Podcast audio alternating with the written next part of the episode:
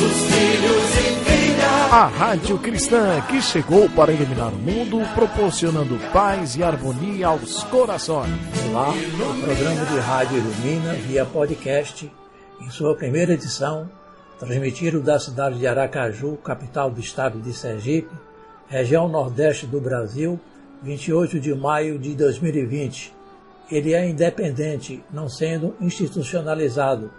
O seu foco será sempre o Movimento Espírita Federativo do Brasil, tendo por princípio levar um convite de paz àqueles que o acessarem, independente de condição social e credo religioso. Um programa diferente, com muitas atrações, entrevistas, palestras, músicas, mensagens, diversão, notícias, participação, comentários, etc. Neste primeiro momento, o programa será levado ao ar a cada 15 dias. Entretanto, é propósito da equipe fazê-lo semanalmente. Estamos em contato permanente com diversos palestrantes no estado e de outras regiões do país. E assim que for viável, passaremos a ficar mais próximos de nossos ouvintes com entrevistas variadas e noticiários imperdíveis. Expediente. Diretor responsável pela área técnica, Isaías Marinho. Assistente técnico, adjunto Emanuel Neto. Redator e apresentador Emanuel Correia. Apresentadora adjunta Elci Viviane. Nossos contatos: 79 é o DDD de Sergipe, 99650 4887 e também o 99133 3082, como também nós temos o e-mail radioilumina.podcast@gmail.com. Nós vamos repetir aqui a, a palavra podcast para as pessoas entenderem melhor. É P-O-D-C-A-S-T. Para nossa alegria, teremos hoje na inauguração da Rádio Ilumina a nossa estimada amiga doutora Thelma Machado. Para aqueles que não a conhecem, ela é delegada da ABRAME, Associação dos Magistrados Espíritas em Sergipe, graduada em Ciências Biológicas e em Direito, pós-graduada em Direito Penal Público, juíza federal da Secção Judiciária de Sergipe, mestre em Filosofia.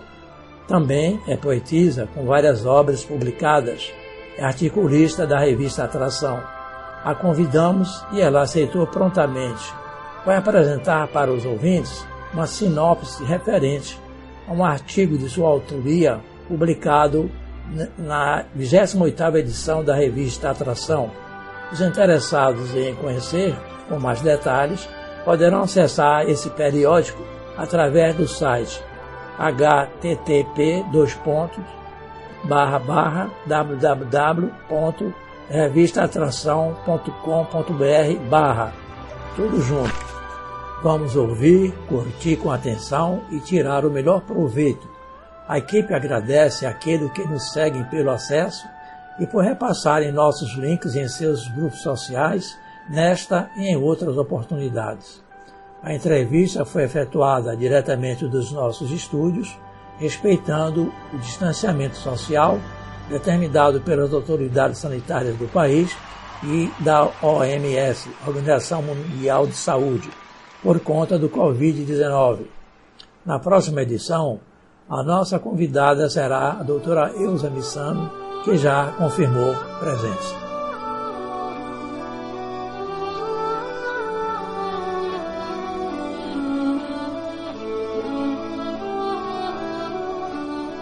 Agradeço o convite da Rádio Lumina. Meu nome é Tema Machado e vou falar brevemente sobre o tema Pequeno Príncipe e a Maturidade. Na minha adolescência era comum algumas jovens se encantarem com o livro Pequeno Príncipe. Não quero entrar aqui no mérito de saber a profundidade com que as pessoas analisavam esse livro, cuja simplicidade é apenas aparente mesmo porque à medida que amadurecemos, identificamos sentidos profundos em leituras que fizemos no passado. O fato é que, por trás da suposta simplicidade de algumas afirmativas daquela criança retratada de maneira tão comovente por Exupéry, há verdades profundas. Parodiando o poeta Olavo Bilac, ora direis, Onde estão tais frases de cunho tão profundo em uma obra supostamente tão simples? Continuando a parodiar o gênio Bilac, eu vos direi que estão permeando todo o livro, mas escolherei apenas três delas para reflexão. A primeira é dita pelo príncipezinho. Os homens plantam cinco mil rosas no mesmo jardim e não encontram o que procuram. E, no entanto, o que eles procuram poderia ser encontrado numa só rosa. Mas os olhos são cegos. É preciso ver com o coração. Essa frase ele a pronunciou após ter descoberto que a solitária flor existente no seu pequeno planeta mentiu ao se dizer única. E também depois de seu encontro com a raposa que ele fizera ver que a rosa dele era única no mundo porque foi ela que o príncipezinho cativou. Era de amizade e lealdade que a raposa falava ao príncipe, tal aquela que encontramos na mitologia grega sobre Damo e Pítias.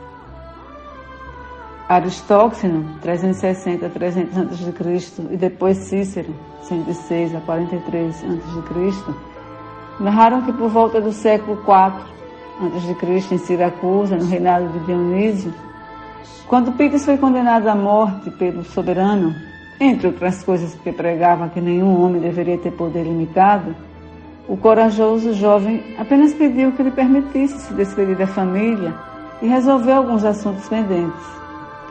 O rei se negou inicialmente e Damon se ofereceu para ficar no lugar de seu amigo Pítis, tamanha a confiança que tinha nele sob a alegação de Dionísio de que Dama morreria em seu lugar caso Píteis não retornasse.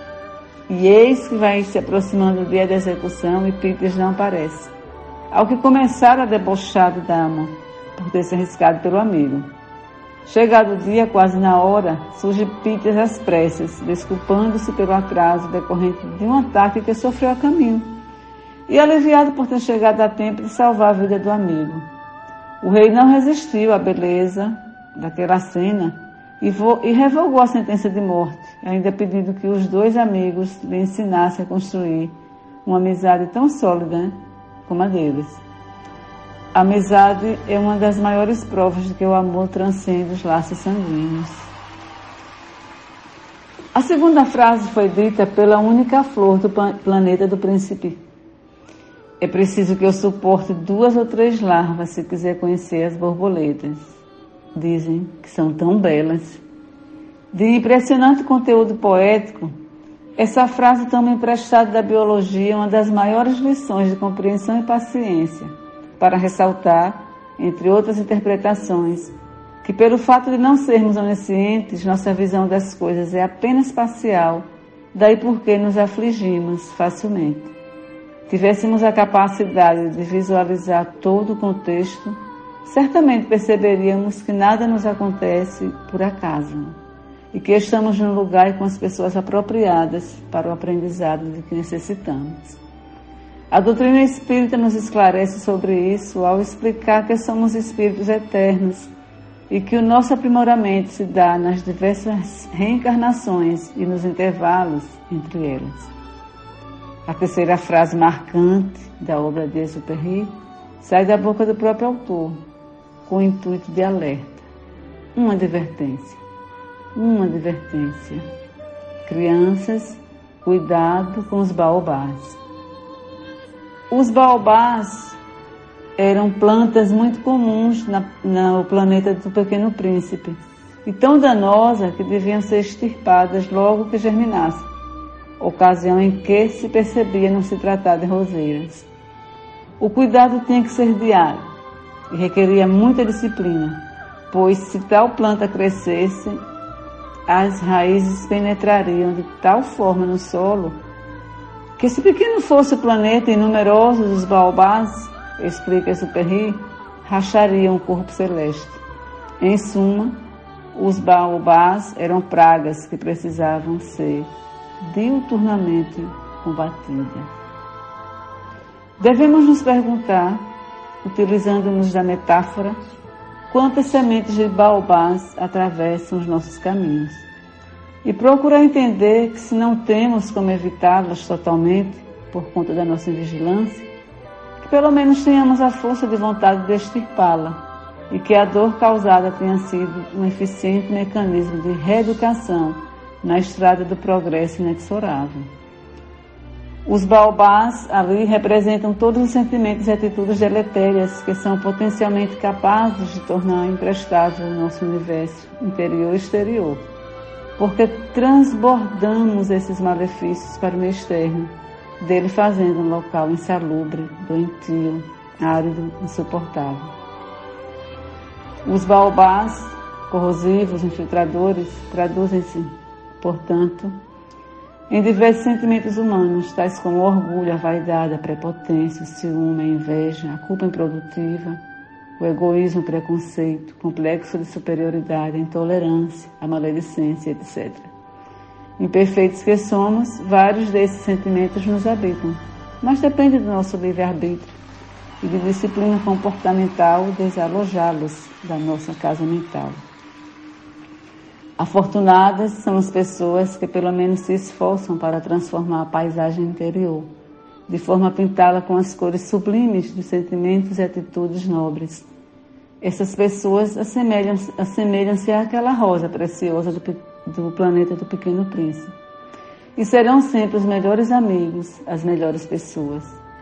O livro Pequeno Príncipe, portanto, sob uma roupagem singela, Convido o leitor a uma profunda reflexão sobre os sentimentos e sobre o que é essencial para a vida.